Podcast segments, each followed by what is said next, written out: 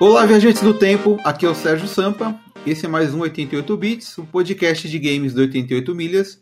E nesse podcast vamos fazer uma viagem para o planeta Gaia para falar sobre o remake de um dos RPGs mais famosos da Square Enix, o Final Fantasy VII. Mas por enquanto vamos para a abertura. Sérgio Sampa. Tá, tá, tá, tá, tá, tá, tá, tá, Lucas Almeida, Cloud Strife e Roxas são a mesma pessoa. Marcel Lockhart. Mesmo que você não encontre um lugar para ir, sempre haverá um lugar para voltar. Brasil!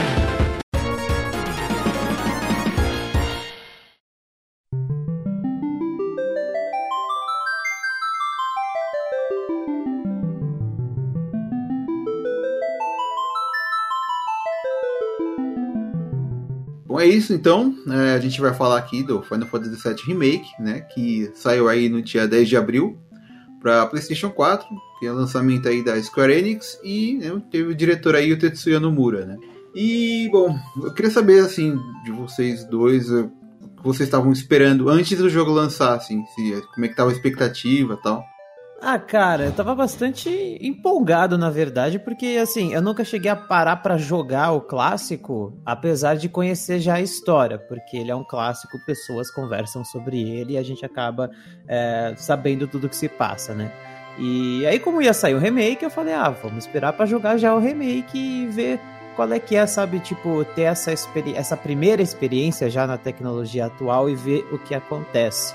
E, tipo, quando a Square falou que o conteúdo seria dividido é, em partes, primeiro especulou-se de que seria episódico, tipo, lançou o FF7 Remake, aí, sei lá, em um mês tem um episódio, no outro mês tem outro episódio, igual outros jogos episódicos que a gente já conhece, tipo, jogos da Telltale, Life Strange, da vida e tudo mais. Uhum. Mas não, acabou que eles dividiram a franquia, eles franquializaram o Final Fantasy VII e vão fazer vários jogos AAA com começo, meio e fim, e um dando sequência ao outro. É verdade, né? Ele, eles tiveram que fazer essa, essa divisão aí, né? Porque o jogo ficou meio gigante, né? Assim, a gente pegando aí o, o Final Fantasy VII original e esse, né? Se você for comparar assim, a parte de Midgar é, sei lá, um quinto de todo o jogo, né? Então vão ser muitas partes aí para completar agora a história. Né?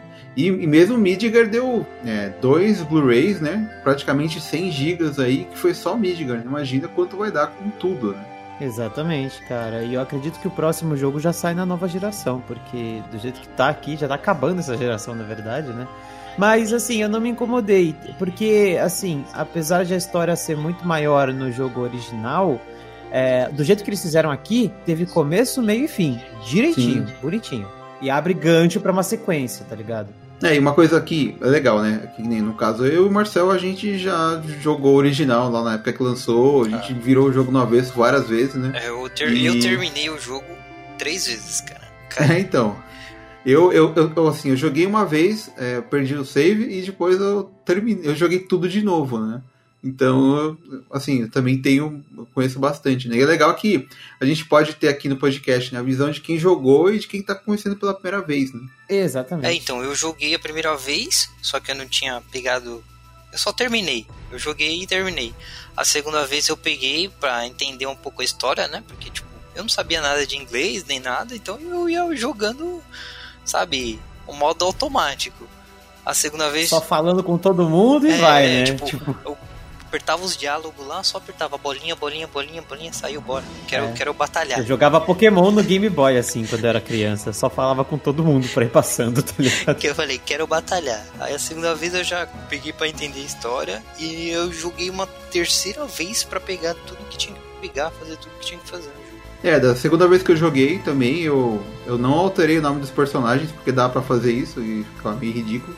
Principalmente que a primeira vez que eu joguei, eu só eu coloquei o nome de um personagem de Sephiroth, né? Então, tipo, eu já não entendi inglês, né? E, tipo, de repente o cara tinha o nome do vilão e ficava aquela coisa meio maluca assim, né? Então não dava pra. Eu, realmente não entendia nada. Mas da segunda vez eu fui direito assim e eu ainda tava junto com a revista Gamers Book, né, que foi tipo um detonado que saiu na época, que tinha, sei lá, umas 100 páginas mais ou menos, e explicava tudo que dava para fazer no jogo, tipo, todas as armas, tudo que tinha para achar, assim, tudo, é, todos os caminhos, todos os segredos, né? Então eu fui fazendo o passo a passo que estava na revista e eu consegui fechar com tudo, assim. E realmente, da segunda vez foi bem maior o jogo, assim. Passou das 100 horas de jogo, assim. Foi impressionante. Mas é por isso que, né, eu acho que passou muitas gerações aí de console e acho que tava todo mundo meio louco pra... Quem jogou na época, né? Tava todo mundo meio... Muito animado, né? Pra poder jogar um remake. Total. Minha expectativa tava lá, lá no alto, cara. Vários, vários tempos já que tinham anunciado o jogo e, e vai e não sai e, e refaz e troca o estúdio negócio maluco. É, ele teve um desenvolvimento bem conturbado, né? Porque ele foi anunciado há muito tempo atrás. Aí parou no meio também para eles começarem a focar no Kingdom Hearts 3. Aí uma parte da equipe parou de fazer o, o FF para ir pro Kingdom Hearts. Depois retomou e mudaram muita coisa. Se você ver vídeo de comparativo da primeira versão para agora, meu Deus do céu, cara, é outro jogo já. Conseguiram deixar mais bonito, inclusive. Mas esse negócio da expectativa é real porque, assim, desde sempre, eles sempre mostraram pra gente vislumbres de como é que era o universo do Final Fantasy VII mais bonito do que os quadrados lá do PS1. Porque, cara, teve a cutscene clássica ali do, do, do da, de abertura ali do PS1 foi recriada tantas e tantas vezes, mano.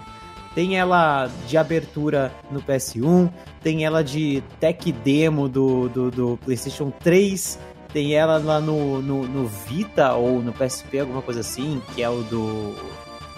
Que é aquele jogo que você joga com, com o Zack, né? É o Crisis Core, né? A abertura, é, o Crisis Core. A abertura do e... jogo é com ele, né? No, no, trem.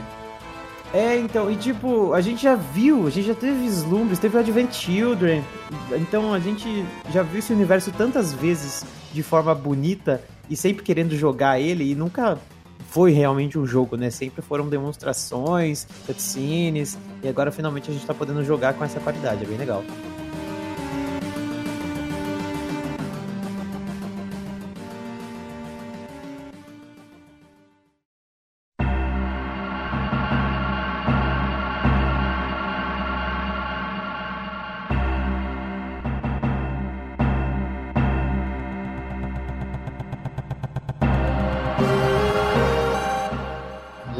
Da, dessa proposta aí, né, da, da Square, né? Como a gente falou, né?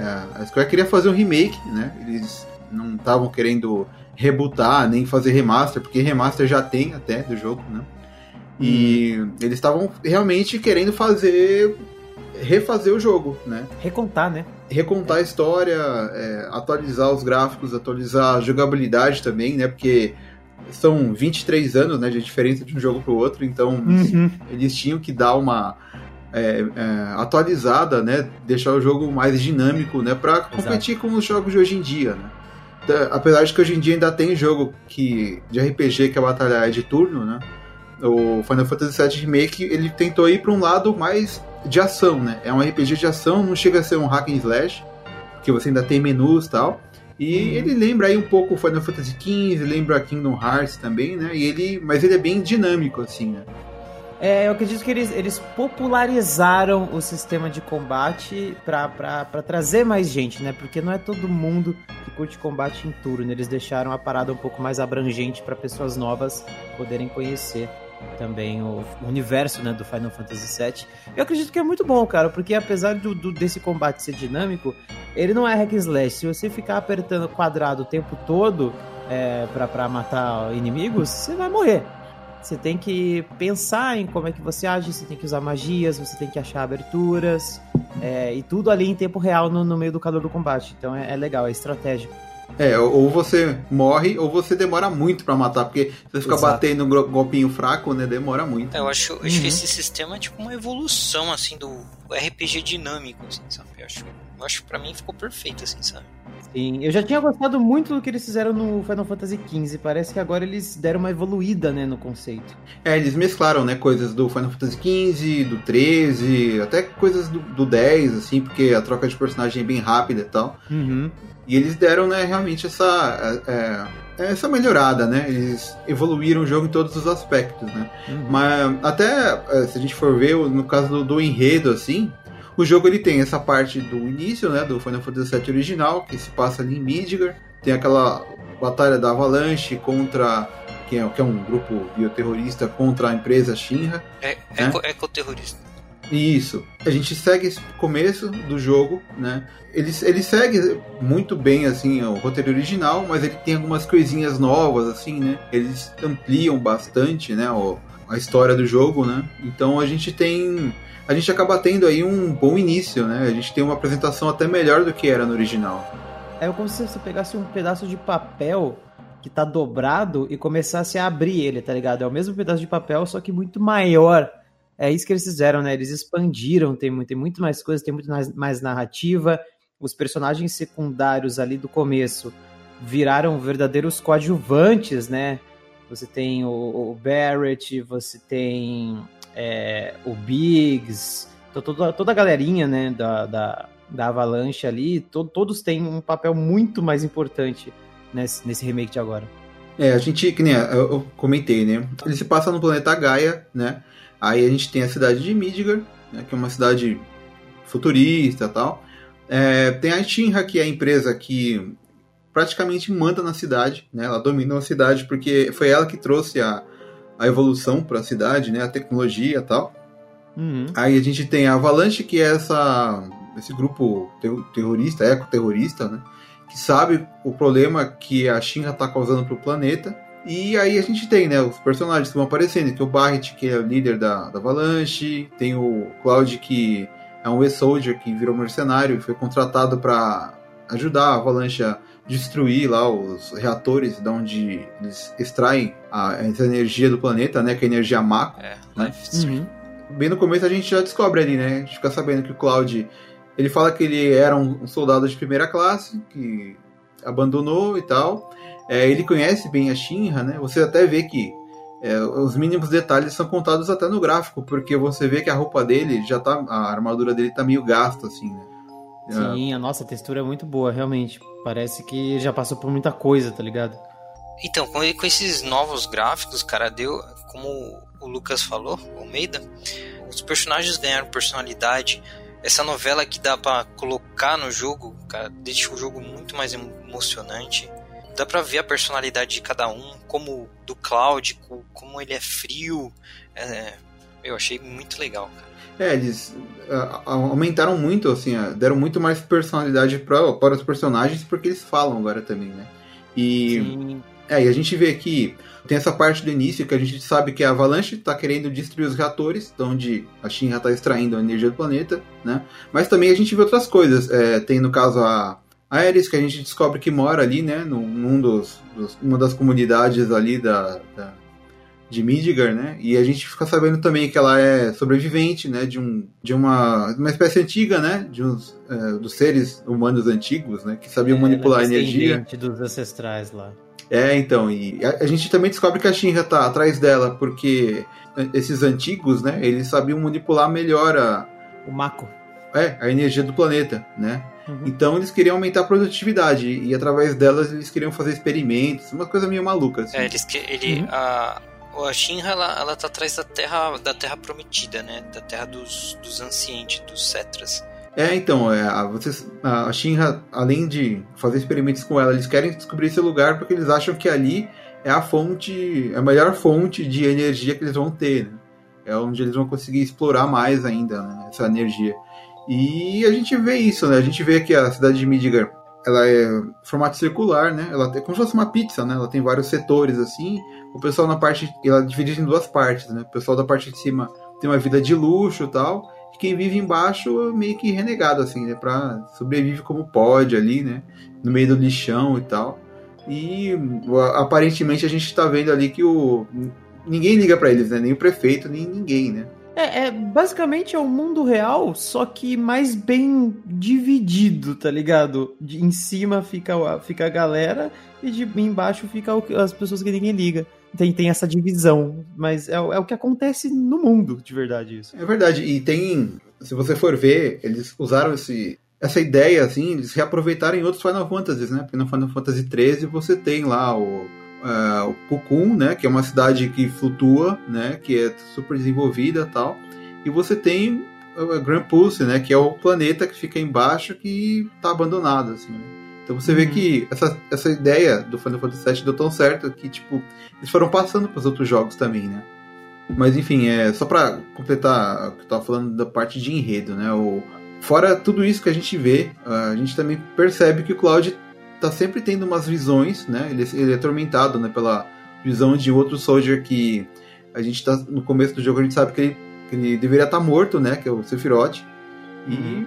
ele tá lá aparecendo, né? E você fica meio perdido, né? E dessa parte nova aí do, do, do jogo, é, tem os murmúrios, né? Que são aquelas entidades flutuantes, assim, parecem uns fantasmas que estão sempre alterando alguma coisa no que acontece no jogo, né? É, na verdade, eles estão preservando a história original, né?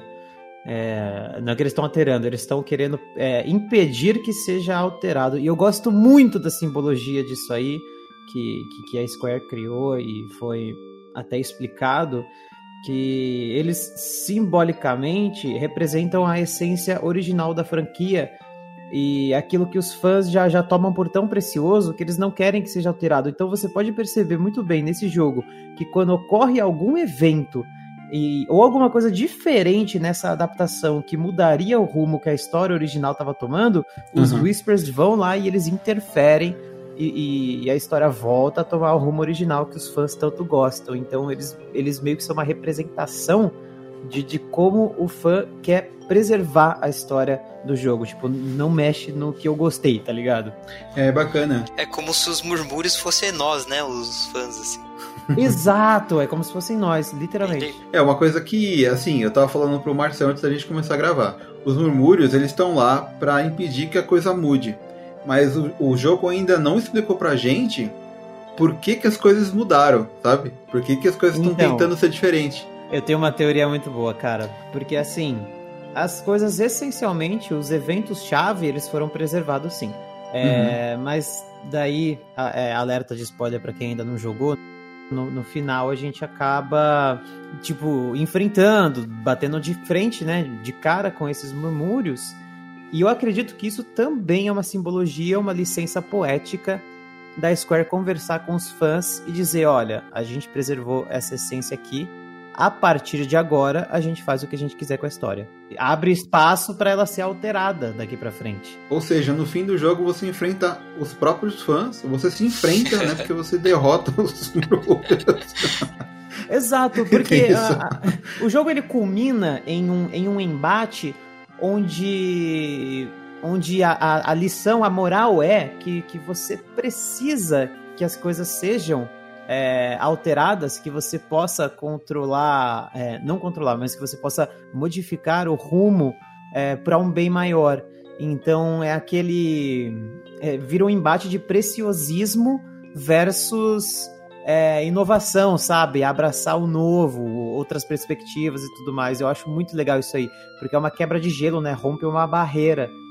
É aquele negócio que às vezes a gente precisa crescer, evoluir e, e mudar para olhar novos horizontes, e foi isso que eles trouxeram ao nós simbolicamente enfrentarmos a nós mesmos e estarmos abertos a grandes mudanças no, no, depois do final do jogo. É isso que eu, pelo menos, interpreto e acho muito bonito, cara. Uhum, é verdade. Tem, tem uma coisa a mais aí, uma, alguma simbologia aí tem. Sim, né? sim. Uhum, é, então, ou eles vão, ou eles fizeram isso que eles realmente querem mudar o final e vão trazer algo novo, ou vai ser aquele final que você vai poder escolher, cara. Se você quer que seja como era, ou. Porque o jogo tem vários desses diálogos que sempre te perguntam alguma coisa, né? Então pode ser que você tenha algo é assim mais pra frente. Mas assim, falando de jogo, a gente vê que ele mudou muita coisa, né? E uma das coisas que mais mudou, obviamente, é o gráfico, né? Já que a diferença de um Final Fantasy pro outro é de quatro gerações de console aí, né? Então, eu acho que mudou um pouquinho. Mudou um pouquinho, né? E uh, agora ele tá rodando na Real Engine, né? É a primeira vez que eles colocam nessa engine um Final Fantasy. O Final Fantasy XV ele rodava numa engine própria da, da Square, que, que já era muito bonita, né? Mas agora eles estão usando essa engine que parece que ser mais prática de trabalhar e tal. mais, mais rápido para desenvolver também, né? E eu achei assim, eu acho que uma coisa que o que mais encantava de ver o jogo é você chegar numa área nova, refeita, sabe, do jogo que você já conhecia, e tá tudo em tempo real, em 3D, assim, sabe? Eu acho que realmente o jogo, é, nesse quesito, ele tá absurdamente bem feito, né? Sim, é um, pra mim é um jogo igual, mas é, aquele, é aquela velha história, é, é um jogo igual, mas diferente, sabe? Ele preservou tudo que tinha que preservar e adicionou mais coisas, cara. É exatamente isso. É, ele tá rodando tanto no PlayStation 4 como no Pro, ele roda em 30 FPS, né? Ele não sai disso. Mas no Pro ele tem um pouco mais de resolução, assim. Se você for ver, somente na distância, assim, você vê que fica mais bonito no, no Pro, assim. Ah, sim. É, eu joguei no Pro e a imagem ela é mais nítida, então é, é, é só a resolução que é mais alta mesmo. Mas dá para aproveitar da mesma forma no normal. Mas eu joguei no Pro e, cara, para mim fantástico. Todos os takes, assim, de, de, de cutscene. É, eles têm ângulos e iluminações muito bem trabalhadas, sempre dizendo alguma coisa junto com a composição toda da cena. É muito bonitão. É, você vê que, cara, durante o jogo inteiro eles abusam de closes nos rostos dos personagens. E Sim. às vezes, muitas vezes, Existem cenas em que os personagens literalmente olham para a tela como se você estivesse sobre os olhos do Cloud para conversar com você. Eles enfatizaram muito no tipo, olha que bonitos os personagens que a gente fez. E tá toda hora com close em alguém, tá ligado? É, não, tipo, eles tem hora que você vê que é, assim, ele não mexe o olho, ele mexe a pálpebra, assim, sabe, umas coisas muito absurdas assim, É, tem micromovimento, assim, tem muito detalhe é muito... legal. Só que daí, cara, é, isso aí também tem, tem um contrapeso, né? Que eu falei até agora que os personagens estão maravilhosos, eles realmente estão. Mas parece que eles só trabalharam nos personagens mesmo, porque os é. entornos, meu amigo. Assim, nas cutscenes feitas em 3D mesmo, em tempo real, elas são muito bem feitas, né? Tem algumas cutscenes mais comuns, assim, de quando você está conversando com alguém e tal, que você vê que é um movimento mais simplesinho, assim, né? É, mas no geral, assim, você vê que a, a, parte de animação é legal. É, o que a gente vai ver de mais defeito mesmo é algum cenário, alguma textura, é, alguma cenário, coisa que tá é textura, feia. Ou popando, ou textura que você fica esperando carregar para depois perceber que não, ela é naquela resolução horrível mesmo. Talvez é. porque o console não aguente, sabe, tanta coisa assim em alta resolução ao mesmo tempo, eles priorizaram por detalhar muito mais os personagens, que eu acredito que tenha sido o caso. Mas, nossa, cara, assim, os personagens eles são fantásticos, mas acaba contrastando muito com a, com a qualidade de resolução e textura do ambiente em volta deles. É, que nem quando você tá na, nos slams lá, né, nas comunidades lá, é, quando você tem aquele monte de lixo é, empilhado assim, né, entulho para cá, para lá e para cá, você vê que tem pouca, como fala, tem pouco polígono em algumas coisas assim, são bem É, algumas coisas parecem fracas, de né? cera, massinha, sabe? É, que nem a, uma coisa que acho que todo mundo nota é a, a porta do quarto do Cloud onde ele dorme, né, que não carrega Maluco, textura. Eu fiz um vídeo reclamando dessa porta. Foi a primeira coisa que eu notei. Foi o melhor jogo. momento de uma live onde eu começava a tentar entender qual é a que é a daquela porta. E eu cheguei à conclusão de que pode ser um easter egg, uma referência aos fãs de longa data, né, cara? Porque. Não, mas no, é no algo Play que eles 1... trouxeram do primeiro jogo, olha lá, a porta é igualzinha.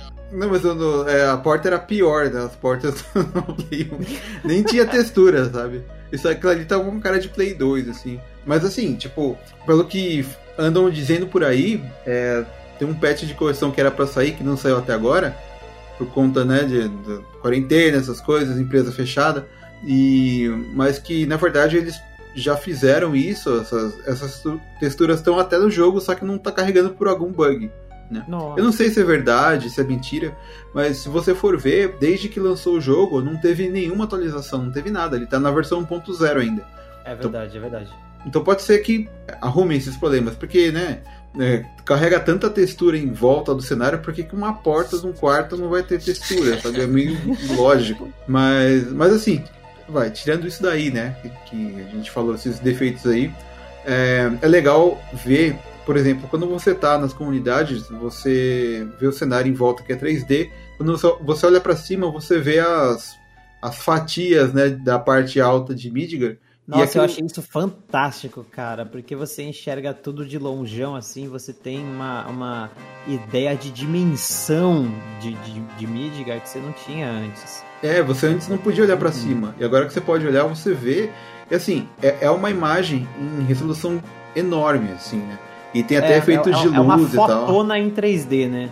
Isso, é uma foto que ela tem até um parece que eles dão uma ajeitada nela para ela ficar certo no ângulo certo para você é, poder É igual ver. quando você usa o Google Maps, quando o Google Sim. Street, aliás, que você anda pelas ruas dentro do site da Google e conforme você mexe o mouse, a imagem meio que se distorce, vira junto com a sua perspectiva. É exatamente essa mesma tecnologia que acontece aí. É, e assim, né, quando você tá na comunidade não fica feio quando tá de dia, assim, né? Não, fica lindo, cara. Bem legal. Eu só achei esquisito quando você tá subindo para pro prédio, prédio da Shinra, aquela parte que tá de tarde, sabe? E, e tem sim, um pedaço que tá sim. destruído. Ali é meio feio. Ali a imagem tá meio esquisitinha. Ali, não, é, dá pra você perceber muito. uns pixels ali, né? É, eles colocaram até um prédio e outro pegando fogo no fundo, assim. Mas é, ficou meio. Até, até lembrou um pouco o jogo anterior, né? Do, do PlayStation 1. Porque lá você tinha o um personagem em 3D e ele ficava num fundo pré-renderizado, né? Tipo uhum. Resident Evil clássico, assim, né? Então, e, e, nesse jogo, nessa parte do jogo, você vê muito do fundo 2D, né? Então uhum. deu para relembrar um pouco do jogo clássico. Né? Tô falando, é tudo é, referência pro fã, cara. Essas coisas são legais, né?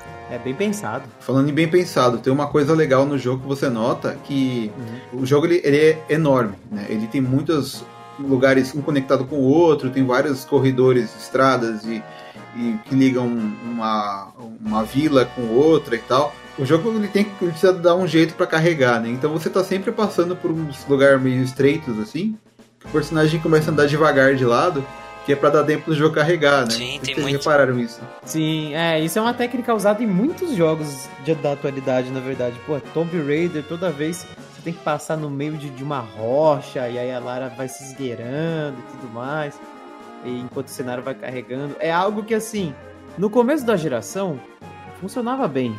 Mas hoje em dia a gente sabe que tá carregando alguma coisa, porque é um, é um truque que já foi usado tantas vezes, cara. É, e, e, e nesse Final Fantasy tem bastante, né? Porque é, não é assim. É, o pessoal reclamava que no Final Fantasy XIII você só ia pra frente, enfrentava bicho e via CG, né? Agora, agora não, agora você pode ir pra frente e voltar, então ele precisa desse recurso né, pra para não precisar travar uma tela preta escrito load. Então você está carregando ali. E eu ouvi dizer que ele está com carregamento mais rápido que o Kingdom Hearts 3. Eu não cheguei a jogar, né? Então eu não sei, mas é o que eu ouvi o pessoal falar, assim. Eu não lembro. Eu, nossa, não lembro como é que era o carregamento do Kingdom Hearts 3, cara. Eu joguei no começo do, no lançamento dele e não vou lembrar disso pra te falar, mas acredito que sim, cara, porque ele tá mais bem otimizado mesmo uma coisa que eu, eu até comentei com o Marcel, né? Nos jogos antigos lá no, no, PlayStation 1, a gente jogava e aí a gente parava para ver CG, que era um momento, né? CGI rodando, né? Uma animação legal. E a gente fala, né, que hoje em dia não precisa mais de CG, né? Mas, cara, tem uma CG perto do fim do jogo que é absurda, assim, de bem feito, Sim, assim. Tem no meio e perto do fim, né? Tipo, quando a torre quando, quando a plataforma cai, aí você faz um rapelzão com tudo explodindo. Nossa, aquilo ali é maravilhoso, cara. Tipo, é, e é, essas cenas duram uns 10 segundos, é, mas não, nossa, você vê, que você vê que o negócio ficou muito, muito é, incrível, assim, sabe? É absurdo, né? Sim, é fantástico. Nossa senhora. Acho que das cenas que tem, a que eu mais gostei é aquela que quando você tá no prédio da Shinra, você, você tá naquela parte que é tipo um museu. E ele começa a mostrar como foi o, o início da, da Shinra, como foi a criação de Midgar. Nossa, é lindo aquilo. Aquilo lá é absurdo, cara, é muito louco, porque eles mostram até como eles acham que é, foi a vida dos antigos, né? Como as pessoas viviam tal, e, e o pessoal é, usando magia, usando. Tem até as airships, né? As caravelas voadoras. Uhum. E aquilo lá eu achei que foi a cena que eu fiquei mais besta de olhar. Assim, falei, caraca, realmente estão caprichando. É, as CGs que tem, apesar de poucas, são muito bem feitas. É absurdo mesmo, né? É, eu acho que antigamente a Square era famosa pela CG, né? Do, do, uhum. Dos RPGs, né? Eles resolveram manter a qualidade, né? Nossa, a gente manda bem nisso, vamos mandar bem aqui. Né? É, então, continuar fazendo, né? É, ela é bastante famosa mesmo pela CG. Ela gosta de fazer CG. Eu lembro no Kingdom Hearts, por exemplo, no Birth by Sleep, que tem, enfim, lá no final, que, que os três enfrentam o Zerranord, careca lá e tudo mais. É a batalha final do jogo. Mais pra frente, eu não lembro se pra frente ou se antes disso, não lembro a ordem de lançamento dos jogos, mas se eu não me engano, um dos finais secretos do 2, ou de algum outro, alguma coisa assim, é a mesma cena da batalha final, exatamente os mesmos ângulos, os mesmos takes, só que em CG loucaço, tá ligado? então a Square, nossa, ela ama fazer CG até do que já existe, só para mostrar, nossa, olha como é que isso aqui pode ficar mais bonito. É, a CG lá do, do final que aparece o, o Zack, ela foi uma CG refeita de uma CG do Crazy Score, assim, que era o final. Exato, é, e eles refizeram cada ângulo, cada take também igualzinho. É, deixaram o boneco mais bonito, né? Mas ficou uhum. impressionante. Realmente é, é, o que eles mais capricham, né? Uma coisa que eles mandam muito bem, né? Eles gostam, é, como vocês falaram, eles gostam de fazer, né? É, você pode ver pelos filmes que eles lançam, né? O, tem aquele o Advent Children, tem o, o Final Fantasy filme, que já é antigão também é, que quase faliu a empresa. é, a gente tem o filme do Final Fantasy XV também, que se passa antes do jogo, que também o é. Slave, né? Nossa, é maravilhoso, cara. É, realmente é, eles mandam bem nisso.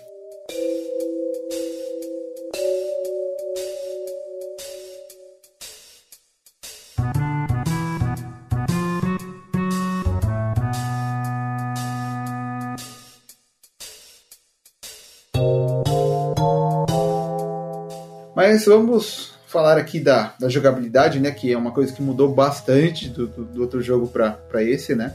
A gente até já comentou algumas coisas aí, mas é, dando uma, uma resumida, né? Agora a batalha do jogo, né?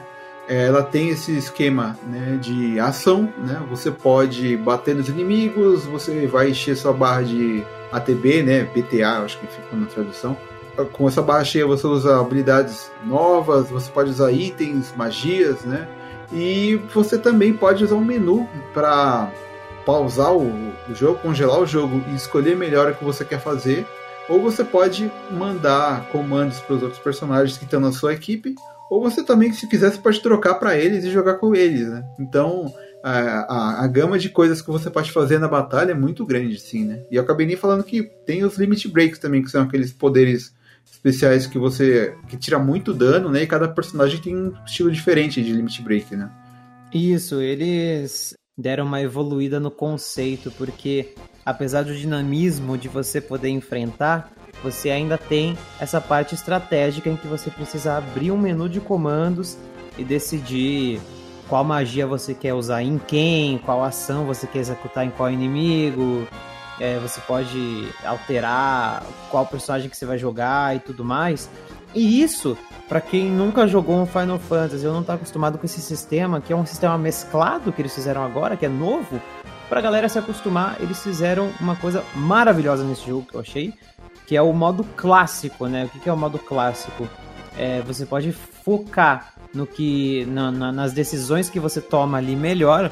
Enquanto você fica parado com a mente meio bugada sobre o que você quer fazer, o seu personagem ele vai agir sozinho, tipo, ele vai estar tá atacando ou defendendo alguém e você pode prestar atenção na barra de PTA enchendo e executar as ações com, com um pouco mais é, de, de, de sossego, eu diria, tá ligado? Por exemplo, eu tenho um pouco de dislexia. Então, para mim, era muito complicado eu atacar e ficar olhando para a barra e subir o menu de comando e escolher o comando, voltar para atacar de novo, defender, porque você está usando dois sistemas de combate ao mesmo tempo. Você está praticamente usando um sistema de combate por turno junto com o hack slash.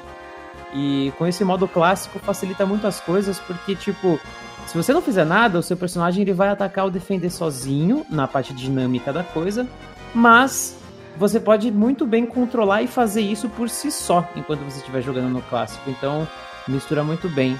Então, é muito bom pra galera pegar o jeito desse novo sistema de combate e começar por aí. É, como você falou, tem dois estilos de funcionando ao mesmo tempo, né? É, e assim, eu, quando eu tava jogando, né, eu vi que realmente tem muito comando, né? Então você acaba meio que focando numa coisa em outra, assim, né?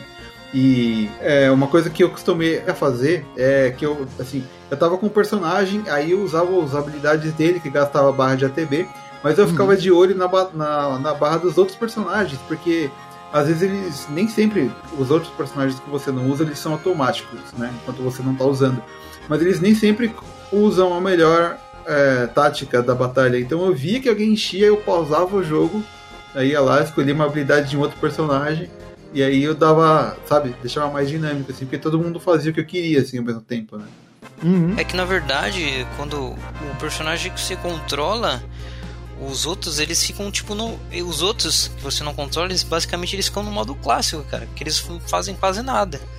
E o que você controla, sim, aí você é, faz o que você quiser. É, é uma responsa a mais, né? Então, por exemplo, se tem torretas no meio do mapa, você, você precisa trocar pro, pro Barrett para destruir as torretas, senão a IA não vai fazer isso é, esse tipo de coisa. Se você tem personagens mais vulneráveis à magia, você tem que trocar para Aerith para usar magias neles, depois voltar pro Cloud e dar porrada. Então é algo que você precisa ter muito mais atenção se você não tiver no modo clássico.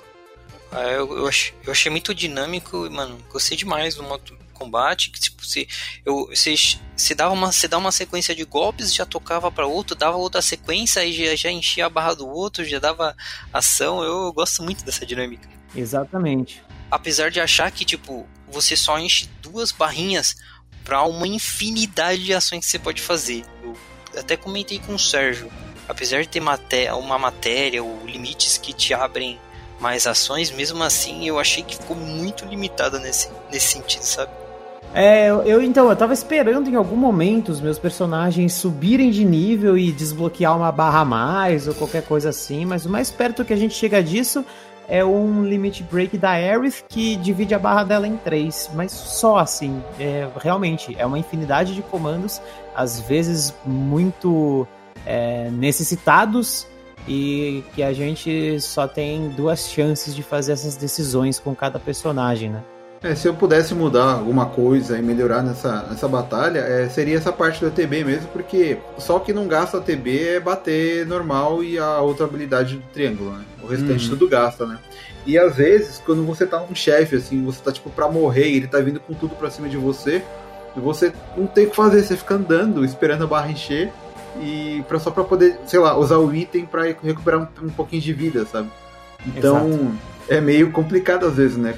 É, então, outra, uma coisa que eu achei ruim, né? Toda vez que você assumiu o controle do boneco, o, todos os monstros do cenário se viravam contra você. Era ruim porque eu gostava de jogar muito com a Ares, porque a maga, né? E tem pouca vida e menos defesa. Uhum. E tipo, trocava pra ela pra Todo focar mundo nela. matando em cima dela, né, cara? É, é. é. Ela morre rapidinho, né?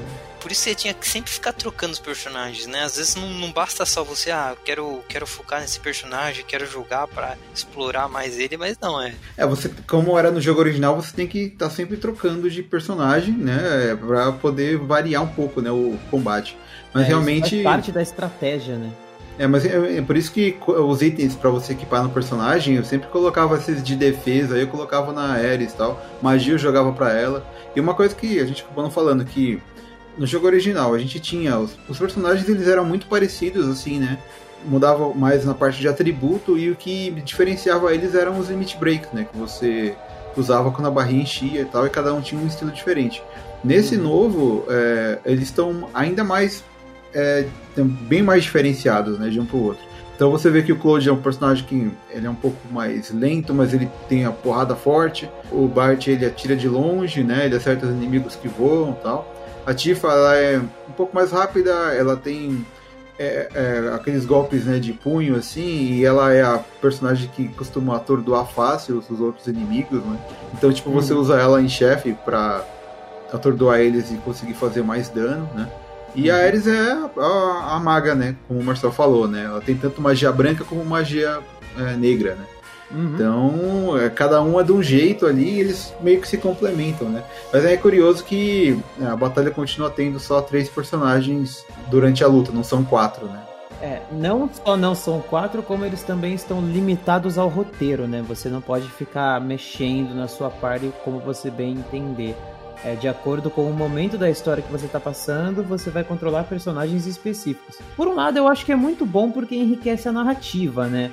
Você, você se sente muito mais parte de uma história que está sendo contada. Mas por outro lado, é, limita muito essa, essa opção de, de, de, liberdade estratégica dentro do sistema de batalha que eles construíram. É que, como era. É, acho que eles estão seguindo como era no original, né? Porque quando você estava em Midgar, você tinha toda essa parte guiada, assim. A partir do momento que você sai para fora de Midgar, você tinha o mapa mundi lá e você podia escolher quem ia ficar na party. Só não podia tirar o Cloud do grupo, né? Mas você podia mudar os outros dois.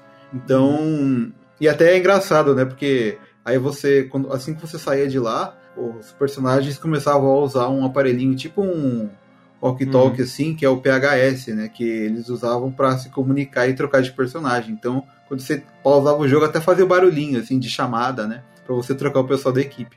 No, nesse jogo, no remake, quando você tá no prédio da Shinra, naquela perto do laboratório do Rojo lá, é, quando você tá trocando de equipe toda hora, né? Você vai no telefoninho para falar com outro para trocar de, de equipe.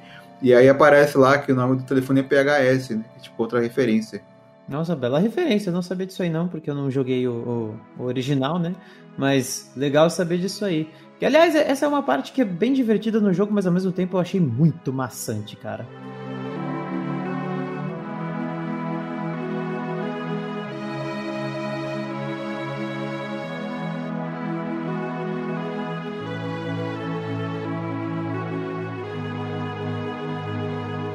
Várias inovações assim foram criadas ao redor da história, né? Não foi só a jogabilidade que mudou, né? É, a gente tem mais capítulos, né? Tem mais, uhum. mais histórias e tal. É, tudo que apareceu no, nos jogos é, na, na, compilação Final Fantasy VII, né? Que seria Crisis Core, do Dirge of Cerberus, aquele jogo de celular que saiu no Japão que eu não lembro o nome, acho que era Before Crisis. O filme Advent Children e tem um livro que chama é, Kids Are Alright, uma coisa assim. É um, é um livro que só sai no Japão. E, e tem várias coisas de, dessa compilação que foram é, adaptadas e estão sendo é, levadas em consideração nesse remake, né? E a gente tem várias cenas novas, né? Por, por, exemplo, tem aquela missão que você vai conhecer a parte da casa da, da Jessie, conhece os pais dela. Nossa, achei maravilhoso aquilo, cara. É, você até acaba enfrentando um soldier lá de. Não sei se é terceira ou quarta classe lá, um bem um soldier mais ou menos, lá aquele da moto lá e tal. Então, eu fiquei com muita dúvida nessa parte, cara. Ele é alguém que aparece no jogo original? Não, no jogo original não tem ele. Não tem ele? Nossa! Então por que colocaram ele nesse. Eu não sei, eu acho muito legal é, ele, o conceito dele e tudo mais. Mas eu achei bastante aleatório, tá ligado? Ele vem, faz uma baguncinha e vai embora. É que ele era para ser tipo é, um adversário pro Cloud poder usar a moto antes de chegar no minigame da moto no fim do jogo, sabe? Então, colocaram ele lá, só pra. Mas é porque assim, também você fica vendo, você, você entende que os Soldiers, né, eles ainda existem, sabe? Não, porque no Final Fantasy VII original, a gente fala que o Cloud não é mais, o Sephiroth morreu, o Zack morreu, e tipo, né? E aí, né? Não tem mais nenhum Soldier lá, né? Eles desistiram dos Soldiers. Na verdade, ainda tem, né? É por isso que, tipo, quando você tá andando no trem e você tá com um cara com uma espada gigante nas costas, ninguém liga, porque eles sabem que existem, né? Soldiers por aí. É, então. então, é a única justificativa, porque assim, não só um cara com espadão nas costas, né? Tem um negão troncudo com uma Gatling Gun no braço e todo mundo, não, top, vamos aí, metrozão. Gente como a gente, né? Quem será que são os terroristas, né? Quem é, será, né? Olha então, pro lado. tipo, nossa, terroristas invadiram o metrô, nossa, que, quem será? Meu Deus. É. E ainda tem os caras que batem boca ainda com, com os caras com o Barry, mano. Quem que bate boca com o Barry, cara? É, mano. Começa a discutir política nela, é muito engraçado, cara, essa parte. Mas, enfim, é... Ah, então a gente tá falando da Jessie, é legal que eles dão até um pano de fundo para ela, pro Biggs, pro Ed Biggs, também. pro Ed. Cara, a Jessie e o Ed, que personagens maravilhosos, de verdade, cara. É, no original eles não eram nada aproveitados. Aí Exatamente, gente... velho. Agora a gente fica sabendo que ela, ela, ela fala pros pais, né, que é, ela é atriz do Gold Saucer, né, que é um lugar que vai aparecer, sei lá quando, daqui uns dois anos, mais ou menos. É, a gente vê que o pai dela tá doente e tal, e tem aquela parada dela ter que achar um, um dispositivo para fazer a bomba. E também tem aquela parada, né? Que eles mudaram bastante, que assim, a, a Shinra sempre foi. Teve, nunca teve escrúpulos, né? Agora, a, a, quando você está saindo do primeiro reator, você coloca uma bomba lá para explodir o reator e ele parar de funcionar. Só que a Shinra, é, é, ela aumenta a, a, a explosão, ela mesmo destrói o lugar para aumentar o, a, o prejuízo, para mostrar para todo mundo como a avalanche é ruim, né? Então é, você é, vê então, que. Ela se destrói para depois mostrar na, na mídia, aumentar o impacto, né? É, e ela faz duas vezes, né? Ela faz um jogo político, né? Legal. Por isso que eu falei, é, é muito legal. Esses novos gráficos abriram muito essas novelas, essa, esses jogos políticos, esse jogo sentimental. Achei muito, achei fantástico, né? É, a Jessie ela fica se achando sentindo culpada, ela acha que ela exagerou na primeira bomba e ela, ela fala isso várias vezes, né? Mas na verdade é a Shinra que, né, que tava por é, trás, né? E ela assume, ela fica pensando, nossa, cara, eu acho que eu alguma coisa que eu fiz de errado. Mas assim, a gente, a gente falou, né, que tem coisas que aumentaram, né, bastante e aumentaram a história do jogo, mas tem algumas coisas que ficaram um pouquinho ali, né, enrolado demais, né? Que nem quando a gente, no jogo original, quando a gente sai do trem e tá indo no segundo reator, é uma parte rápida, assim, que a gente anda uns, pelo teto do lugar lá e sai dentro do, do segundo reator, né?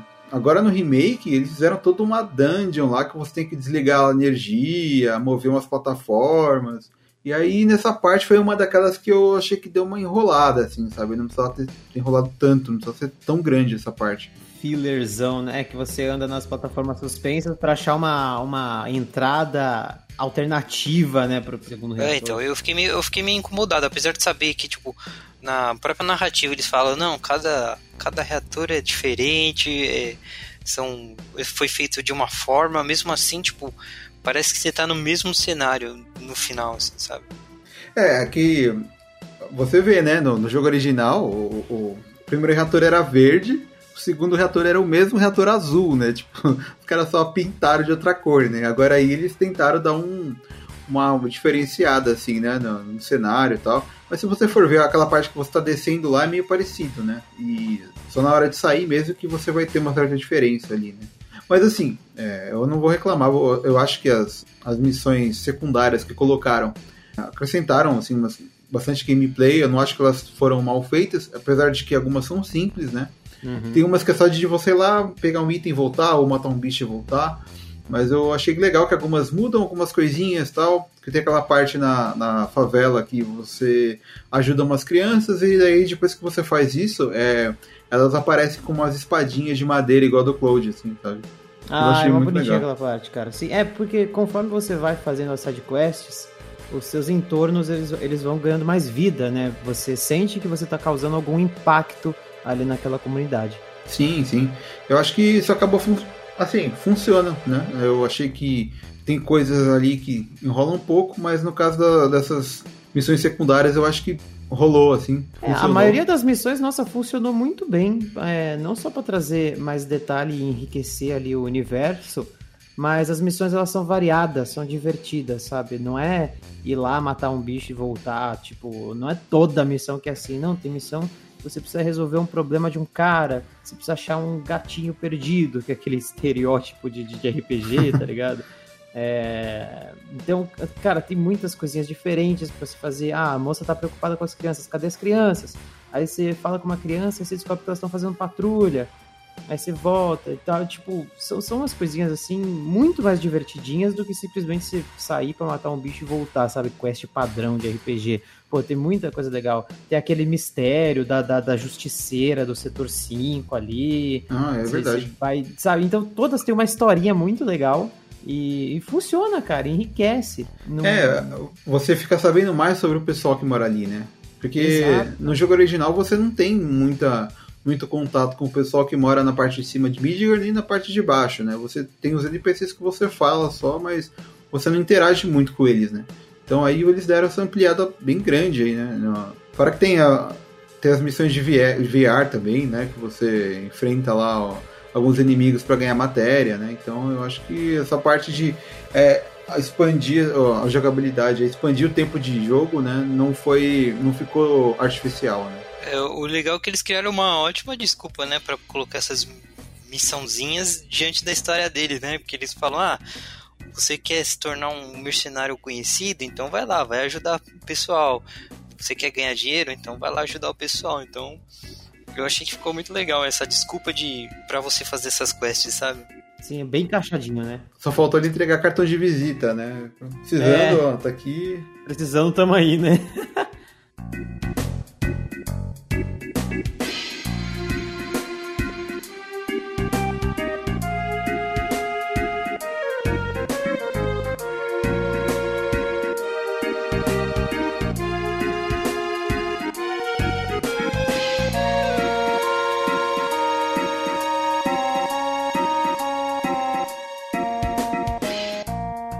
Eu queria perguntar para vocês, é, assim, um, momento mais marcante para vocês dentro do jogo, assim, o que vocês acharam? Com certeza para mim, a, a, eu sou um cara muito emotivo. E para mim, com certeza, foi a parte que a semi-morte tanto da Jessie como do Biggs, cara. Para mim, eu chorei nas duas partes. Foi a parte mais marcante para mim. Uh, sem dúvida, cara. Nossa, aquilo ali foi horrível de, de, de, experienciar mesmo, cara. Eu concordo com você. Eu também sou um cara bastante é, emotivo. Eu gosto muito de narrativas que, que nos envolvem e que mostram não só o quão incríveis são os personagens, mas que também mostram a fraqueza deles.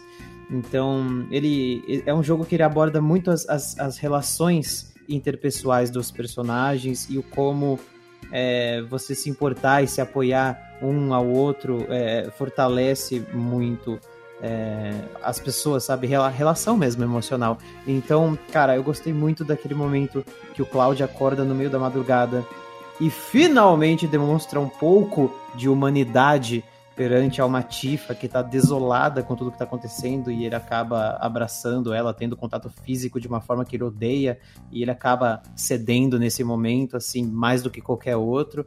E também a parte que ele para para dar ouvidos para Aerith ali no, bar, ali no parquinho, que é quando ela conta sobre o primeiro amor dela, que é o Zack, né?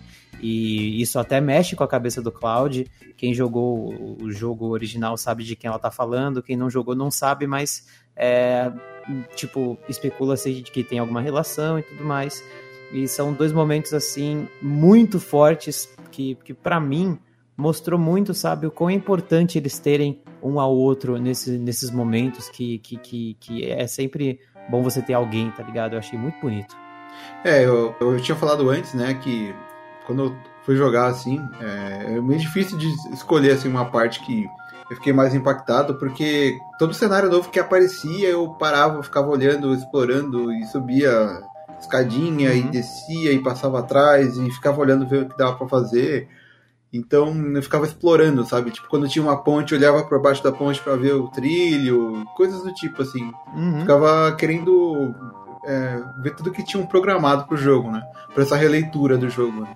Uhum. E, mas eu acho que eu fiquei mais impactado de ver, que eu já tinha comentado, aquela CG mesmo, do, que mostra os antigos tal. Eu, porque assim, é, depois de terminar o jogo, por muitos e muitos anos, né, o que dava para fazer era ler, né, é, wikias, Wikipédia da vida aí, para saber mais, né, sobre o jogo e tal.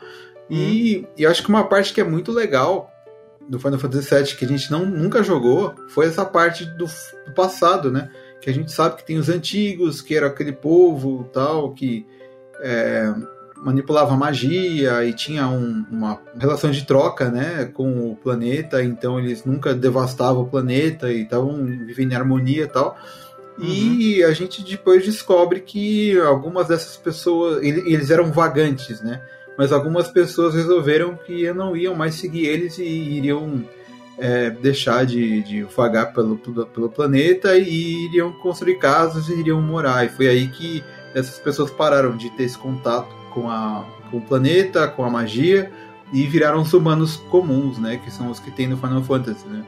Então, é, é, essa parte a gente. Eu lia muito na internet por muito tempo e eu nunca tinha visto nada. Aí quando veio aquela CG lá mostrando o pessoal do passado, assim, né? Com, com aquela comunidade deles, assim, é uma coisa que eu, eu nunca, tinha, nunca tinha imaginado que eu fosse ver no jogo, sabe? Eu acho que, eu acho que essa parte foi a que mais me chamou atenção, assim.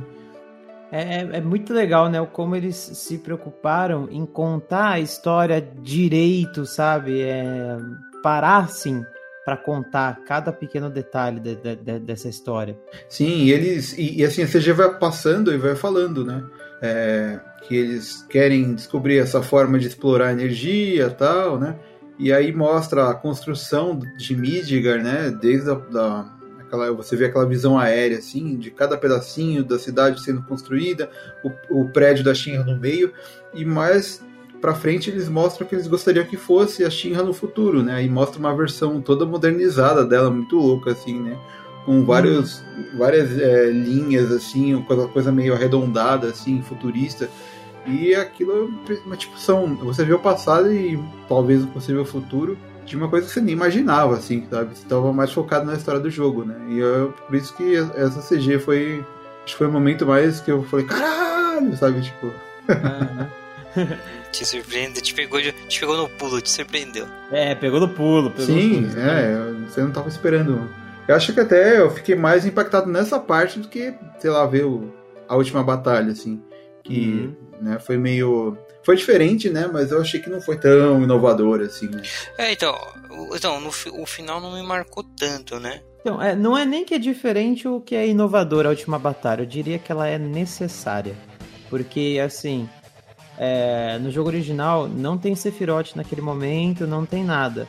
Mas imagina o como o fã não ficaria furioso de, de receber a parte 1 do jogo e não ter Sephiroth e ele não saber quando na vida dele que ele vai conseguir ver isso acontecendo, tá ligado? Nessa geração. Então, foi algo que eles colocam, porque assim, o Sephiroth é um personagem tão emblemático, é um dos maiores vilões da história dos videogames. E, e, e, todo mundo já sabe quem ele é, já sabe de onde é que ele veio. Então esse negócio de, ai, quem é Sephiroth? Morreu ou não morreu? Meu Deus, onde é que tá esse cara? Isso aí já passou, isso aí é coisa do primeiro jogo quando ninguém sabia mais quem era, ninguém sabia ainda quem era esse cara. Hoje em dia todo mundo sabe e conhece quem é o Sephiroth, mesmo que não tenha jogado Final Fantasy.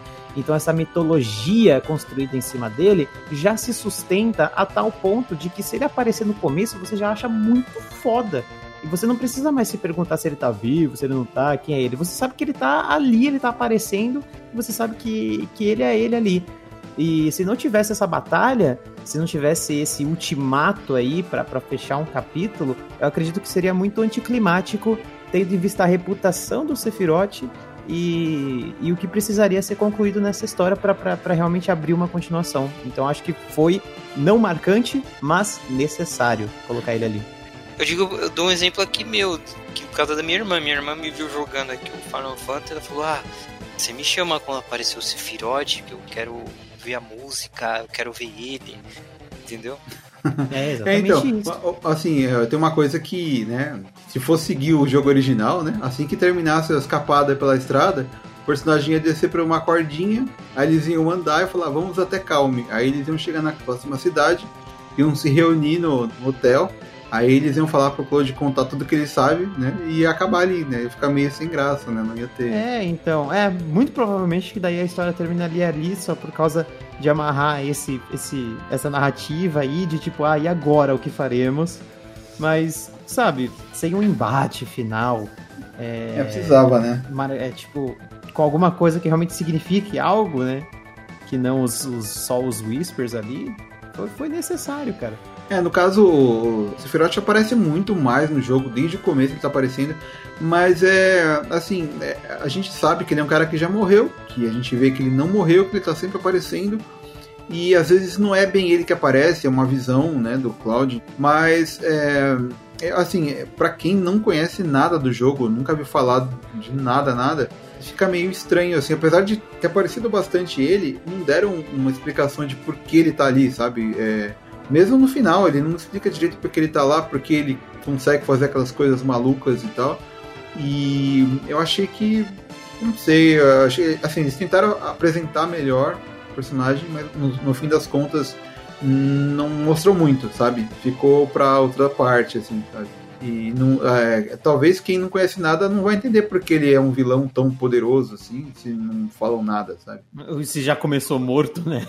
É, já começou morto, apareceu do nada, né? Ah, não. não, é. então, mas no, no, próprio jogo teve uma ou duas partes que eles falam, ah, é o guerreiro lendário, é o guerreiro lendário. É, não, então, mas, é, mas ele tava morto, né? E ele tá aparecendo do nada. Exato. E nesse remake eles já mostraram a parte da Genova lá e tudo Sim. mais. É verdade. E aí tu já começa a ligar os pontos, tá ligado? Do porquê que ele tá aparecendo.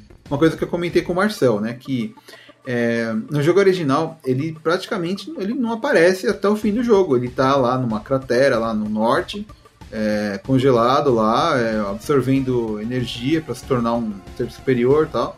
E o que acontece da gente ver é, é todas as vezes que ele aparece no jogo, é ele manipulando a, um, a Gênova, né, um pedaço do corpo da Gênova que se transforma num monstro que você enfrenta, né, como, como chefe, assim. E então eu não tenho certeza se esse Sephiroth que está aparecendo agora se é ele mesmo ou se é um desses clones aí que ele cria lá da cratera do norte. Para mim parece desde o começo ser essa projeção, cara. É, eu acho que é, tá mais pra projeção do que ele mesmo, porque acho que eles não iriam entregar de, de mão beijada, assim, sabe? E muito menos ele seria derrotado de verdade pelo Cloud ali naquele momento. É, a, a, gente enfrenta eles, mas eu acho que é só uma versão ali dele, sei lá, alguma coisa do tipo. Mas no final deu a entender que tipo, é realmente uma projeção, porque quando, mesmo quando ele derrota ele, ele aparece para o Cloud de novo assim e vai embora. Achei engraçado ali que ele cria um portal, você entra no portal e de repente aparece aqueles é, arautos, né, do, dos rumores ali, que são é basicamente um cara de espada, um cara que bate com a mão e um cara com uma metralhadora, que seria o, o Cláudio, o Bart e a Tifa, né? A versão uhum. deles no. E cada um tem uma cor, né? São praticamente os Arautos Rangers, né? Sim, sim. Os Arautos Rangers. Né? E eles ainda se fundem e formam um Megazord de Bahamut, né? Nossa, pode crer. É muito, né? Faltou tocar musiquinha ali, né? E a gente bate, bate, bate neles, né? Eles vão crescendo. Tem aquele bicho gigantesco lá. No final a gente tem a, a luta contra, só contra o Sephiroth, que eu achei que foi a batalha mais difícil ali daquela parte, né? Sim, ah, pra mim foi super divertido, cara. Você começa a tocar o, o tema dele ali, você fala, eita, que o caldo engrossou. E sabe por que pra mim foi difícil? Quando eu tava jogando, eu não, não equipei as matérias direito, então aquela matéria que faz você é, matéria de. a gente chamava de material, né? Que acho que agora é a extensão. Então, eu não coloquei ela junto com a matéria de cura. Então, eu não, eu não conseguia me curar os três ao mesmo tempo. Aí, quando Nossa, eu ia enfrentar ele, eu, uhum. eu, tinha que curar um por um, sabe? E ele, e ele dando, descendo a porrada em todo mundo, assim, porque ele não para, né? ele vai ficando cada vez mais perigoso. Né? E foi, foi tenso, mas eu passei. Não, pra mim, é que eu, eu comentei Sérgio, pra mim foi muito fácil. Depois que você entra na, você vai para dentro da Shinra lá, depois daquela parte lá, para mim ficou muito fácil o jogo. Antes do jogo para mim tava muito, muito difícil. Tava no normal, mas tava muito difícil, cara. Eu, eu apanhava dos, das tartarugas do esgoto, eu apanhava pro os bichinhos pequenininhos que vai rodando. Eu não sei, cara. Eu não sei. Tem os robôs que jogam eletricidade e, e congelam o personagem também. Aí eles vêm com tudo pra cima de você e te mata. É, porque o, as tartarugas lá, elas, tipo, elas tinham uma magia que se transformava em sapo e ficava muito. Mas... É, tem um item para impedir isso, mas é não é caro, né, também, não dá para ficar. E nesse jogo você não acumula muito dinheiro tão fácil assim, Sim, como é, é em outros RPGs, né? É, mas eles fizeram de propósito porque, tipo, quando você parava nas maquininhas lá, tinha as promoçãozinhas lá e você tinha que aproveitar as promoções. Sim, sim, verdade. Vamos, vamos comentar então sobre o que a gente mais curtiu e o que a gente não gostou do jogo, né? É, eu vou começar falando de coisas que eu achei bacana, assim, do, do jogo em geral. Eu achei legal que eles mantiveram, né, essa ambientação de RPG japonês, né? Tem muito... Tem aquele humor clássico de Final Fantasy, né? Principalmente no prédio da Shinra ali, né? Normalmente eu fico com preguiça de fazer missão secundária, mas esse jogo eu fui, fui de boa, assim, falei, vou aproveitar o máximo que dá para aproveitar aqui, né? Já que o jogo não vai sair muito de Midgar aqui, né? Então, é, isso foi uma coisa que eu gostei de fazer, as partes secundárias ali. Ainda não fiz tudo, mas pretendo terminar quando der. Eu, assim, é, depois de jogar o 7, né, de terminar, eu voltei a jogar o 13 parte 2, que eu não tinha acabado. E eu acho que essa é meio que a estratégia da Square também, né? Eles lançam um jogo ali que deixa todo mundo com vontade de jogar, que não tem, assim, um final, né? Vai ter continuação. E aí a pessoa acaba querendo jogar algum outro jogo da empresa, que, tipo, ou ela não comprou, ou ela não terminou ainda, né? Na parte de não gostar, só que eu, foi aquilo mesmo que eu falei da batalha, né? Que eu acho que é complicado que você não consegue usar muitas coisas fora da barra de ATB, né? Se eu pudesse melhorar, melhoraria isso. E eu acho que no geral é isso, assim, sabe? Na parte do problema de textura, eu acho que a Square vai arrumar em breve aí, né? Vamos ver, né? Como vai ser. E vocês? É, então, é é o mesmo ponto, né, da, do combate, assim, acho que tem ele te abre uma infinidade de ações que você pode fazer, mas realmente, tipo, te limita a fazer duas ações rápidas no máximo, assim. E outra coisa é que o Summon também, né, o Summon, tipo, você não invoca a hora que você quiser. Sim. É, não que seja ruim, mas é difícil, sabe, é só, só a hora, a hora do chefe, e mesmo assim, é legal que eu lembrei muito, eu sou muito jogador de RPG de mesa, né? Uhum. E aí eu me, eu me, relacionei muito ao Pathfinder segunda edição, que não saiu faz tanto tempo assim. Que você, às vezes você tem um familiar ou você tem um, um companheiro animal que você, tipo, você tira uma ação sua para dar pro, pro companheiro animal fazer a ação dele. É a mesma coisa, eu achei, que ficou bem legal porque relacionou bem, assim. Só que o que limita é a quantidade de ações que você pode fazer, né? É, é isso, eu acho que a minha, minha única crítica é essa. Então, cara, nossa, eu gostei muito da do como eles conseguiram enriquecer essa história que já era tão popular, sabe? É tudo muito vivo, é, é realmente um mundo novo que eles criaram lá. É, é tudo muito acreditável, tudo muito detalhado, a, a, a, ponto de você querer fazer parte disso, de, de tudo ter vida, sabe? Eu gostei muito side quests, é, todas são interessantes, toda side quest tem uma história, não é nada desnecessário assim. Só uma ou outra que são meio maçantes, tipo aquela lá do Chocobo, achei bem, meu, por quê? Tá ligado? é, aquela, mas... de, aquela de achar os Chocobos pra liberar o, o Fast é, Travel? É, pra liberar a viagem rápida em um único trecho do jogo antes de você ir pra, pra parte final que você nunca mais vai poder voltar. Então, pra mim não faz sentido. É verdade. E o pior que, pior que não é pra todo lugar, né? É o Fast Travel só numa linha reta. É, cara! tipo, pra quê, mano? Mas eu gostei muito da, da, da história, narrativa. Eu, eu, eu, pra mim, o que me tirava um pouco a imersão eram os entornos com texturas um pouco mais baixas, é, muito conflitantes, com o detalhe tão lindo que eles conseguiram colocar nos personagens, mas entendo das limitações, então tudo bem.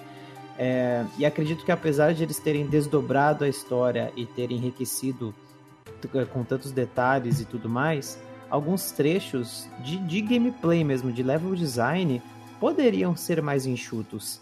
Que nem é, aquela parte de ir pro mercado. É, de, de, Walmart, mercado ah, é, mercado lá. murado.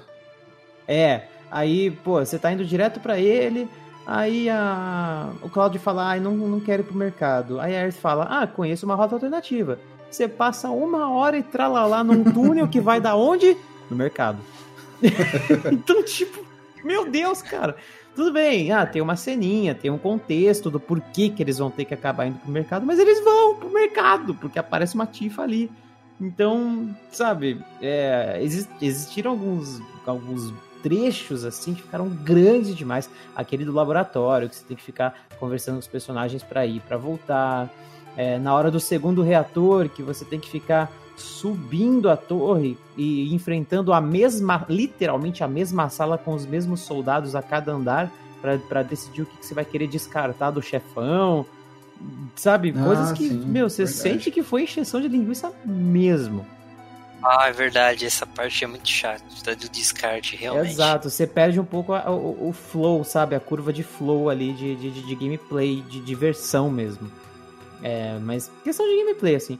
Agora, de mecânica eu gostei, gostei da acessibilidade também e da, da, da riqueza dos personagens, cara. Grande destaque aí, principalmente para quem não tinha destaque, tipo a Jessie. Nossa, como ela é maravilhosa nesse jogo. Sim, ela, ela de princípio já se dá em pra cima dele, ela começa a gostar dele. Ela É, convida não, pra uma total, pizza. Só que ela tem todo um background, tá ligado? Os personagens, eles têm essas coisas que fazem a gente gostar dele e também fazem a gente não gostar dele. Nossa, pra mim o Cloud é um, um dos maiores babacas do jogo e eu fico muito fulo da vida que todo mundo gosta dele, quer ele, por ele ser babaca. Eu não, não entendo isso, mano. É, é que na verdade ele não tá sendo ele, né? Então, tipo, ele tá. ele Não, tem um- exatamente. Tem, tem muito mais por trás daqui, de- de- desse Cloud do que o que ele mostra aqui agora. Mas pensa em quem nunca jogou um jogo, o, o quan- quanta força que você precisa fazer pra gerar empatia por esse protagonista no começo. Você fica, você fica pensando, pô, deve ter algum motivo pra ele agir assim, deve ter algum motivo pra ele agir assim. Sim. Mas ao mesmo tempo, toda pessoa que fala bom dia pra ele, ele responde com patada, você fala, meu Deus. É que no começo ele, ele tá tentando ser um cara fodão que ele não é, né? E tipo. É, exatamente. Você vê, é claro que é uma máscara nele, claramente você vê isso. Mas sabe, ele tá tentando demais, cara. isso me incomodou um pouco. É no jogo original você vê isso e conforme você vai jogando você vai descobrir ele, né? Só que agora a gente não sabe quando é que vai ser a segunda parte, então a gente vai ficar. Exatamente. Mas né? eu gostei que ele já começou a desenvolver um pouco de humanidade já pro final dessa primeira parte. Então, você começou a ver que não é bem isso, né? É que eles construíram todo o personagem, né? Como ele fosse um cara frio, né? Tanto é que o. é, não sei se vocês vão lembrar, na hora que você faz a missão pra ganhar a, o Summon Shiva, o, acho que o próprio menino fala, o próprio garoto fala pra ele, ó. Tem essa matéria aqui, ela combina muito com você, né? Que a Shiva é a do gelo, É né? Frio. verdade. É verdade. Fez, tipo, Então, é que, é, é, como eu tava falando, né? Ele, ele tem vários problemas aí, né? Ele, ele era um cara que. Ele era um, um adolescente que queria ser um soldado de primeira classe, né? E não é bem isso que acontece no fim das contas, né? Mas ele vira. Ele, ele, ele entra pra, pra Shinra, ele luta, né? Junto com, com o Zack. O Zack, sim, era um, um soldier de primeira classe, assim como o Sephiroth, né? E aí tem todo aquele problema daquela é, batalha que eles têm lá em Nibelheim e tal. E acontece que o Cloud ele acaba. é, é, é, tanto ele como o Zack eles são expostos ao Mako, né? E também eles são expostos ao, ao de Gênova. Então dá uma, uma pane na cabeça dele, ele começa. Ele absorve umas coisas do Zack, ele absorve também parte do que ele queria ser e ele começa a acreditar que ele é outra pessoa, né? E é por isso que fica dando esses pau na cabeça dele e, tipo, lá pra frente, sei lá em quando, quando vai sair o jogo, a gente vai ver que ele vai começar a voltar a ser quem ele era pra ser, né? E tem essa parada que, desde que ele conhece a Ares, ele começa a mudar. Dali pra frente, ela começa a mudar ele, né? Você vê que é, os outros, ele, ele tá sempre, sempre falando, ah, sou fodão e tal. Mas com ela, ele não consegue fazer isso. Ele tá sempre, né? Ela fala um negócio, ele. Ele, Ele tá bom. desconcerta, né? É, ele quebra. Ela, ela meio É, que. ele, que- ele quebra, literalmente. Toda vez que ela fala alguma coisa que tá, tá meio que fora do script dele de fodão, né? E ele quebra. é legal, é porque, tipo, ela, ela, ela é uma pessoa muito, tipo, como é que fala? Espontânea, né? é espontânea, bem extrovertida. Então, tipo, ele é o completamente oposto, né? Como se fosse um oposto do outro, cara. E é mó legal. É, vamos falar que a Ares aí nesse jogo ela tá um pouco diferente do que ela era antes, porque antes você sabia, ela sabia do passado dela, mas agora fica uma impressão de que ela tá sabendo de alguma coisa já, sabe? Como se ela já soubesse o destino dela ou o destino da história, assim como o Sephiroth também, ele tá agindo diferente assim. Ele, ele mostra como se ele tivesse hum, com o script na mão, sei lá, é ah, estranho. ela né? sendo uma descendente, eu não duvido nada que ela já tenha visto as coisas que, que podem acontecer. É, então, o, o jogo deixou muito bem entendido isso. Sim, total. Ela, assim, parece que ela sabe que. é, parece é, é muito o que você falou da, no começo lá, que, o, que os murmúrios representam, né? E, e parece que ela também sabe o que vai acontecer e, e tá, vai tentar fazer o possível pra mudar. É, então, E assim, falando de. No, indo pro último tópico, é, o que, que vocês esperam aí pro próximo jogo? Assim? O que vocês acham que vai vir no futuro? Assim? Será que, por exemplo, a Ares é uma. Ela, ela morre no jogo original, né? É a parte mais importante do jogo. Vocês acham que ela vão mantê-la viva para dar aquela diferenciada, assim? Então, mano, de duas uma, cara. Eu acho que na sequência, ou eles podem realmente mudar isso, ou alguns outros fatos, ou se não, já sabemos exatamente onde o próximo jogo vai acabar. Que a morte dela dá um, dá um clímax, dá um, dá um gancho muito forte, sabe? É, eu acho que o próximo jogo tem que.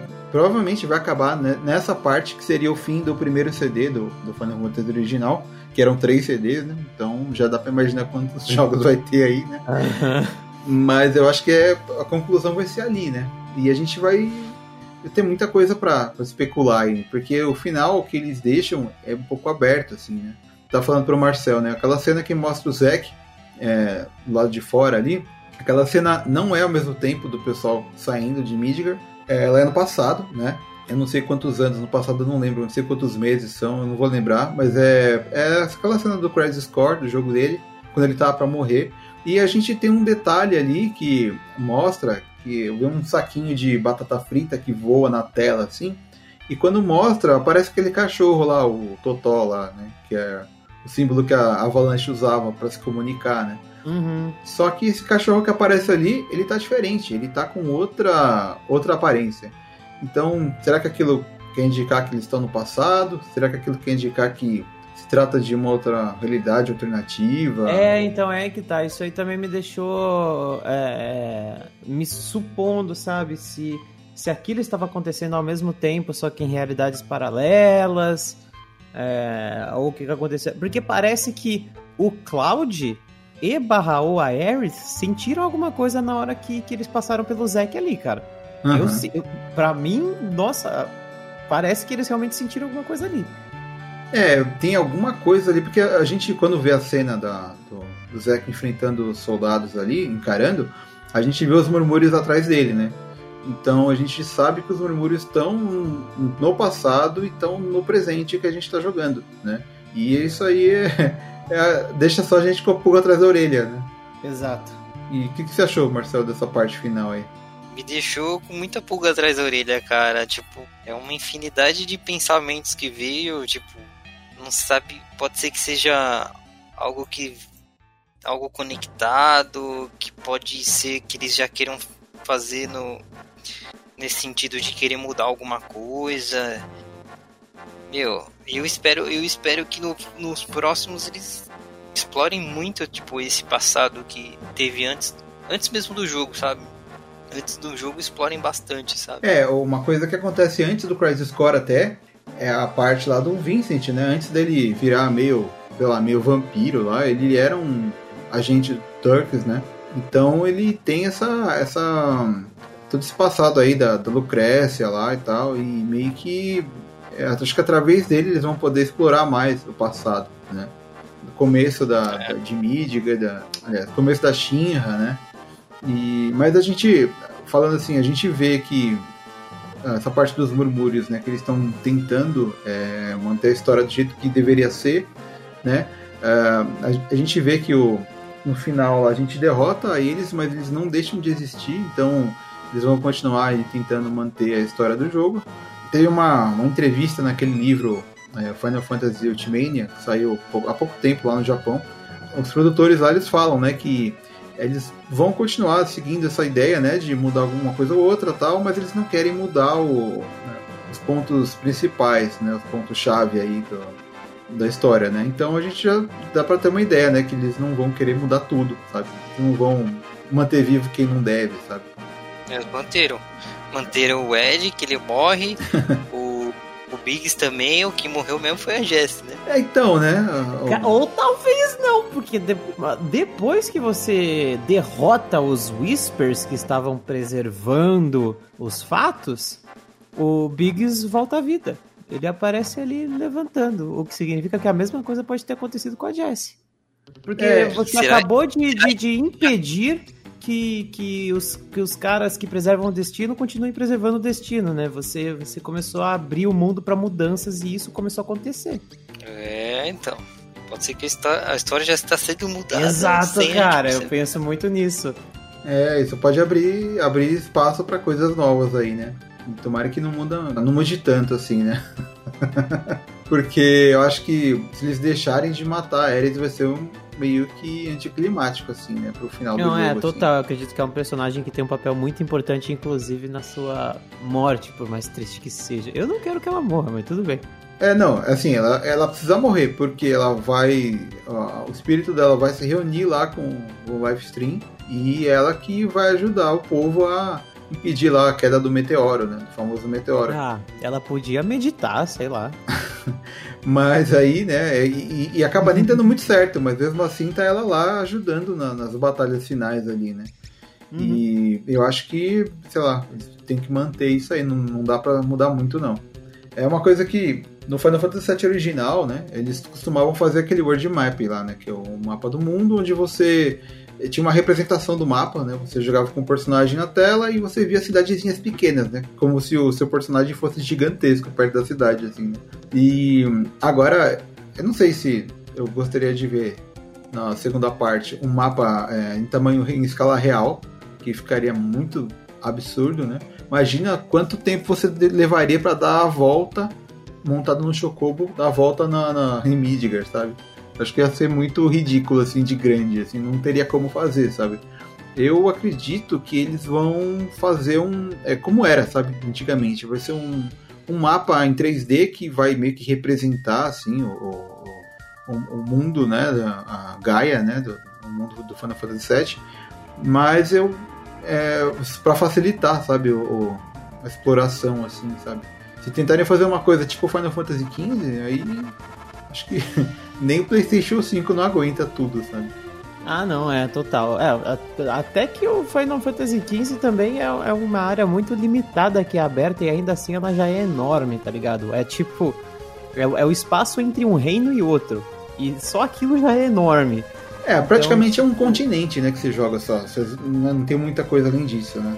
Não, é, exatamente. E eu acredito que essas essas brincadeiras mais representativas com escalas que, que JRPGs geralmente usam são, são muito bem-vindas sempre, né, cara? Chrono Trigger fez um pouquinho disso. Trials of Mana, que eu tô jogando recentemente, é assim também.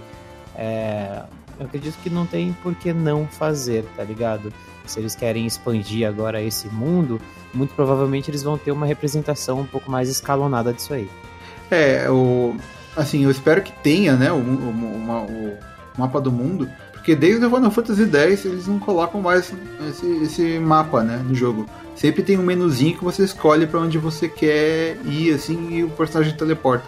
E eu acho que faz um pouco de falta, sabe? O mapa do mundo é uma coisa muito icônica de RPG antigo, assim, então eu espero que tenha, né?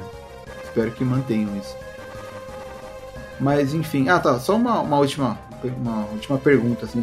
Vocês acham que, por exemplo, no próximo jogo tem que manter tudo que a gente já conquistou no jogo ou, ou eles vão dar um jeito de zerar assim? Porque eu tava pensando, eu acho que não faria muito sentido. Eu acho que eles têm que manter as, as habilidades, experiência, arma, magia. Cara, penso nisso, mas ao mesmo tempo eu penso, pô, se for um jogo pra próxima geração, como é que eles vão importar esse save, tá ligado? Quem joga no PC, quem joga no PS4, que vai agora pra próxima geração. É... E, e, assim, o level cap, na verdade, do, do jogo de agora, ele, ele parece ser travado para que você possa subir de nível mais depois no próximo jogo. Mas ao mesmo tempo eu não sei como é que eles fariam isso. É, então, eles estão. Não dá pra ficar nível 99, né? Acho que o máximo é 50, se eu não me engano, né? Então eu acho que dá pra manter, assim, sabe? Eles podem até. Que o limite máximo de dano em Final Fantasy normalmente é 9.999, né? Mas tem um jogo que, tipo, tem um sumo ou outro, assim, que consegue extrapolar esse, esse número, né? Então eu acho que dá pra ir aumentando a dificuldade, sabe? Não vai ter problema, eu, eu acredito, né? É, porque é muito broxante, né? Você ter conquistado tudo e perder no próximo jogo, ter que pegar tudo de novo, né? Então eu acho que pra mim funcionaria, assim. Deveriam manter, porque. E essa parte que você falou de save, no caso do. No PC tem Steam, né? Você. Sei lá, se Steam, se Epic Store, onde vai ter o jogo. Mas o save eu acho que dá pra manter. E no caso do PlayStation, é, jogo, esse jogo já vai rodar no 5, né? É, então, eu acho que vai ser fácil de manter assim o save, sabe? Principalmente porque dá para salvar o save na, na, na, nuvem, né? Da, da PCN e tal. Então, acho que não vai ter muito problema, não. Sabe que eu fiquei pensando sobre esse negócio do, é que ia prosseguir, né, no próximo jogo, a experiência, o, o nível, a, as armas, veio um negócio que para pensar. Ah, beleza, então. Então vamos, vamos aos chutes. Qual o ano que vocês acham que vai sair o próximo jogo? 2025. Não, é sendo otimista ou pessimista? Ah, pessimista, a parte 2. É, vamos ver, né? é complicado. E você, Marcelo? Dezembro de 2020, aqueles, né? Caramba! É, amanhã, né? Quero amanhã na minha mesa, né? Sendo otimista, 2022, vai. Igual meu sobrinho, quando assistiu o Sonic, dá a entender que vai sair no Natal, ele falou, ah, tio, no Natal já vai sair outro Sonic. falei, vai, vai. Então eu tô, tô, tô otimista aí. Aí eu acho que vai sair lá pra 2022 mesmo, porque a média de sair continuação do, do Final Fantasy é de dois anos, né? Se não me engano, acho que foi assim do Final Fantasy X pro 10.2 e do 13 pro 13.2. Então eu acho que vai ser essa média aí. Mas vamos ver, né? O que, que, que esse quarto tá, tá, tá querendo fazer aí, né? É, se eles quiserem também aumentar a, o tamanho da equipe para fazer aí um mais rápida a produção, eu, eu apoio. Acho que também foi uma estratégia, né? Para ver qual feedback também que o jogo ia ter. Sim, sim. Também, é. também foi para medir a temperatura, né? É, não dá para lançar tudo de uma vez e ser um jogo que o pessoal não gostou e eles gastaram muito para fazer, né?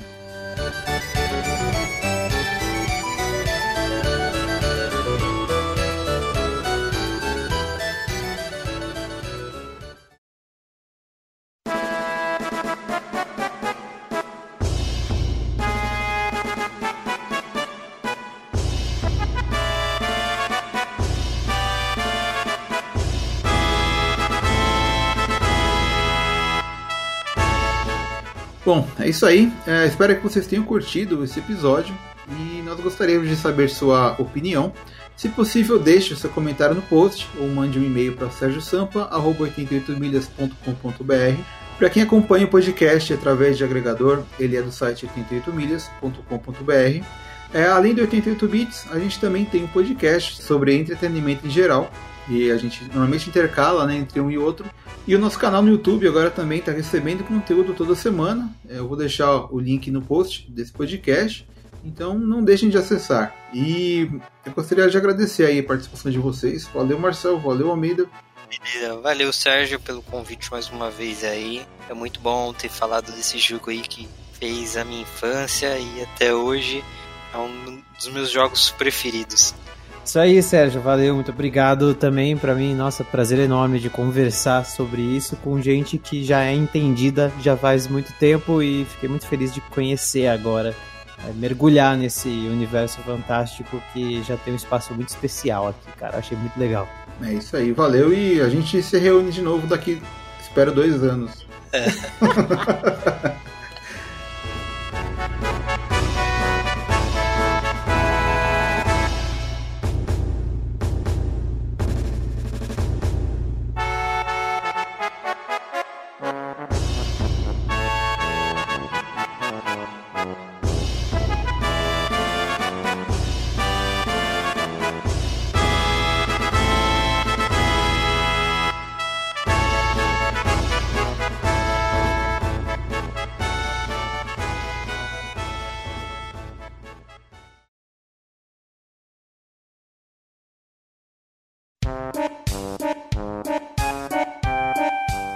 Não, aqui deu pra ouvir. Deu pra ouvir. Não, tipo, a, é, corta, corta a, sua, a, voz de vocês pra mim.